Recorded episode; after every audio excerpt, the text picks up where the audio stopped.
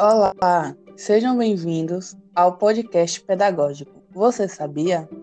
Me chamo Bianca e o nosso tema de hoje é sequência didática. E para isto convidamos a pedagoga Milena. Olá! Hoje eu vim aqui tirar algumas dúvidas de vocês sobre a relação da sequência didática. Nossos ouvintes mandaram algumas perguntas. Primeira pergunta: O que é uma sequência didática? Bem, uma sequência didática é uma estratégia educacional que busca ajudar os alunos a resolverem as dificuldades sobre um tema específico por meio de um planejamento, atividades que podem estar relacionadas entre si. Qual o objetivo da sequência didática?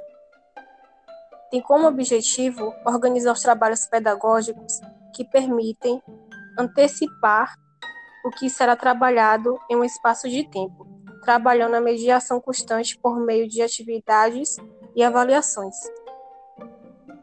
Como podemos desenvolver uma sequência didática?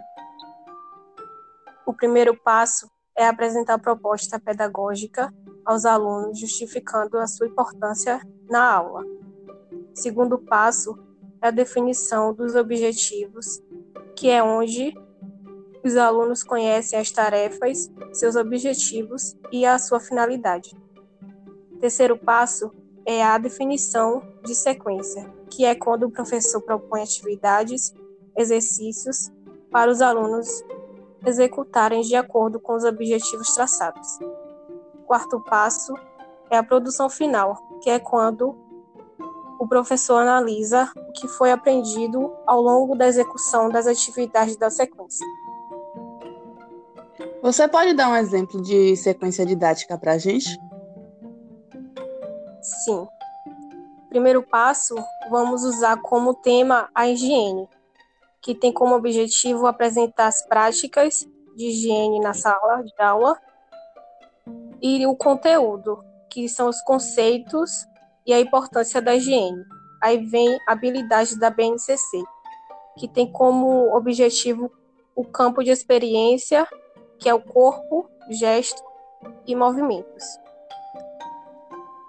Tem o tempo estimulado, que é de quatro aulas. Os materiais para essa atividade são a cartilha de higiene do Ministério da Saúde, cartolinas e os banheiros livres, que podemos demonstrar aos alunos como pode estar sendo utilizado a higiene no banheiro.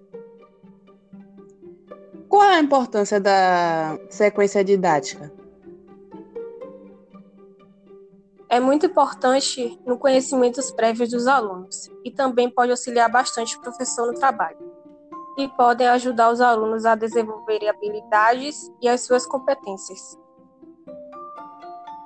Sendo assim, estamos finalizando o nosso podcast pedagógico.